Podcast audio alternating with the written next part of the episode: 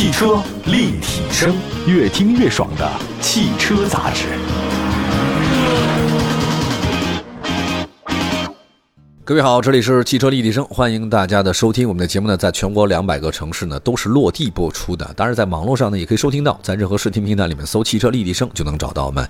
今天说现代，那售价十二万一千八到十三万九千八，北京现代全新车型叫穆萨 （M U F A S A），它中文叫做穆萨，在六月十八号正式上市。我觉得如果没有这款车出现，是不是大家可能已经忘了还有北京现代这个品牌呢？应该是吧。那之前它这个确实很辉煌，合资企业一年卖了一百一十四万辆车型，这个是非常牛的事儿。但跟之前的辉煌相比，如今的现代呢？数据显示，北京现代二零二二年总销量只有二十五万辆车型，那只是它辉煌时候的不到四分之一。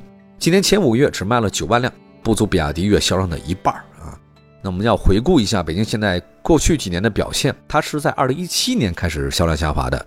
当时二零一七年有个现象，就是自主品牌的不断冲高。同时呢，大众、丰田、本田这些一线的合资品牌呢不断走低，所以这个让北京现在的生存空间被压缩。在以往呢，北京现在的卖点是什么呢？就是性价比，简单说就是低价格高配置。但这种缺乏核心竞争力的打法呢，在主流品牌大幅降价之后呢，它就卖不动了，让消费者没法动心了，没有卖点了。那么当时呢，据说是年销过百万以后呢，北京现代就不断的扩张，这是很正常的，对吧？可是，在销量大幅下滑的时候呢，就产能过剩了。呃，我记得前段时间他好像把第一工厂卖给谁了？卖给新势力的理想了。重庆工厂也停产了。我听说北京现代的河北沧州工厂的话也会关停，这个确实是不好的消息啊。来看交强险吧，交强险数据的话呢，它特别能真实反映一个品牌在市场的欢迎程度。北京现代现有的车型里面，伊兰特是主力，前五个月卖了三万七千辆，最佳月销量是五月份的九千八百一十三辆，这个还没过万哈。入门级紧凑车悦动前五个月交强险是七千多辆，前五个月只卖七千多辆，一个月一千多辆，这是边缘车型。还有呢，运动紧凑车菲斯塔前五个月只卖了一千多辆，中级车索纳塔这个之前卖的很火的车型只卖了一千两百多辆。当然，索纳塔跟奥迪 A 四你有的一拼啊，现在拼不了了。在过去很长时间呢，索纳塔销量都很差，终端优惠非常的大，但是没人买。另外还有小型车悦纳，价格很低，但销量也很糟。前五个月总交强险数量仅仅是三百八十九辆，一个月只买几十辆的车，这个就是退市了啊。那么在 SUV 市场的话呢，仅在中国市场销售 X 三五呢是北京现在卖的最好的 SUV，前五个月卖了两万多辆，也就靠它撑着了。终端价格是真便宜啊，低于部分主流自主品牌啊，优惠幅度啊特别大。另外再说一个途胜 L，也卖的便宜，今年前五个月总交强险数呢是一万六千多辆。而与它价格接近的吉利星越 L 能卖多少辆呢？四万六千多辆，人比人少卖三万多辆。所以大家明白一件事啊，在销量价格差不多的情况下，很多咱们中国的消费者还是愿意买自主品牌，而不是北京现代。那么定位呢，在中型 SUV 市场的胜达前五个月卖了是多少呢？是一千三百多辆，市场上绝对是冷门车型。胜达我都差点忘了还有这车了。所以除了最初的索纳塔。北京现代的中高端的 SUV 和轿车市场都很差，在 MPV 市场的北京现代出了一个库斯图，这个我们曾经做过节目。前五个月呢，一共卖了交强险数是三千九百多辆。当然，这个你不是说 MPV 不好吗？但是腾势 D9 为什么卖那么好呢？月销过万，不能说 MPV 市场不大，MPV 市场是不大，但它有卖的好的。那再加上现在有很多车型可以选择，所以北京现在库斯图卖不好，好像也也说得过去哈哈，咱找理由嘛。如果是长期关注北京现代的朋友知道，今年三月份它推出了一个官方直降补贴，最高降幅是五万五。但是我们后来看了销售业绩来看，它的降价没对销量有任何提升。我觉得这方面主要是源于北京现代之前旗下车型优惠幅度就不小。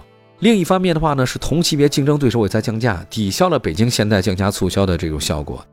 如果降价你还不能提升销量，北京现代在现阶段的压力是非常之大的。从当初的年销百万辆到如今的艰难度日，北京现代下滑太快了。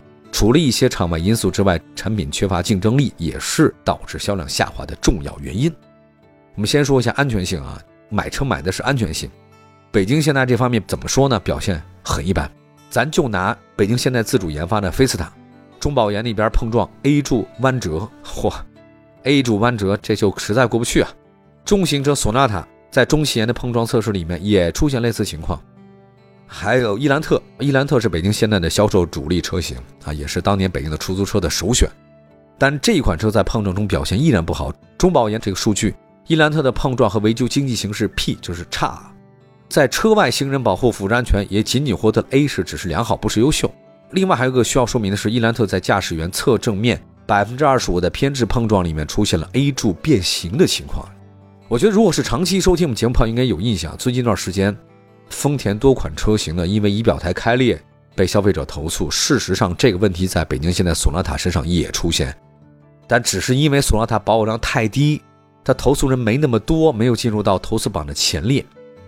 但是你要从车型来看，是二零一四年、一五年的车型，一六年的车型，这些车型使用年限并不长，所以总的来讲，安全性、现代，包括像索纳塔的用料方面，各种方面都有问题。我看了还有一个问题，就是北京现代它部分车型双离合变速箱有问题，甚至发动机漏油、涂剩的。你说这么多问题出现了，大家为什么还要买你车呢？那么，在过去一段时间的销售业绩来看，北京现代现有车型大幅降价的情况之下，依然没有销量提升，所以怎么办呢？只好靠新车来处理。那么，刚刚上市的穆萨肩负着提升销量的重任。一会儿呢，跟大家好好介绍一下穆萨这款车的基本情况。马上回来。汽车立体声。欢迎回来，这里是汽车立体声啊。我们今天在节目当中呢，跟大家分享的是全新紧凑 SUV 穆萨正式登场。那低价策略能不能挽救北京现代的事儿？刚才我们花了一点时间说了说北京现代的一些历史和它的辉煌以及现在的基本的情况不乐观，所以赶紧推新车，因为降价已经不管用了。北京现代穆萨呢，它是基于现代 N3 iGMP 平台打造的，也是 X35 的基准车型。它呢叫做前后一体参数化珠宝图案设计。就比较复杂哈，这个前脸造型很独特，嗯，H 型格栅内部的造型据说很像宝石，两侧的纵置大灯辨识度不错，呃，下方是獠牙式的包围，整体感觉是比较年轻的。那车身尺寸方面，穆萨呢腰线是比较有力度的，在轮眉处呢是类似宽体的效果，侧裙装饰的跟前后包围形成衔接。车尾设计方面，椭圆形的尾灯在圆环中间还融入到了品牌的标志，排气呢是隐藏式的。那车身尺寸方面，穆萨长是四米四七。宽呢一米八五，高呢一米六六，含行李架，轴距两米六八，这个是入门级紧凑 SUV。那跟它接近的车型呢，像什么卡罗拉锐放啊、方兰达、斯柯达、克洛克、大众探戈、途岳都差不多。空间方面，穆萨呢，它的优点是储物空间多，副排座椅可以折叠，后排座椅的靠背可以向后调节，后备箱容积标准状态下容积是四百五十一升。内饰方面，穆萨呢，它主打的是一个兼顾驾驶空间和生活空间，提供运动主题驾驶舱。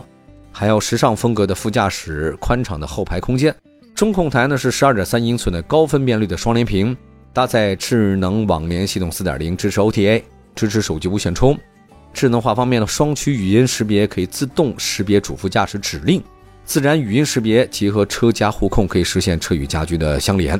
但是我觉得这个用的不多哈，没什么人用这功能，我知道。它还支持 Blue Link 远程控制蓝牙钥匙，提供启动、关闭发动机。密钥啊，这个都有。辅助驾驶功能方面，穆萨实现 R 四项高级智能驾驶辅助功能，像 HDA 高速公路驾驶辅助、LK 车道防止偏离辅助、RCCA 前后交叉防撞辅助、FCA 前方防撞的辅助、SVM 全景影像等等。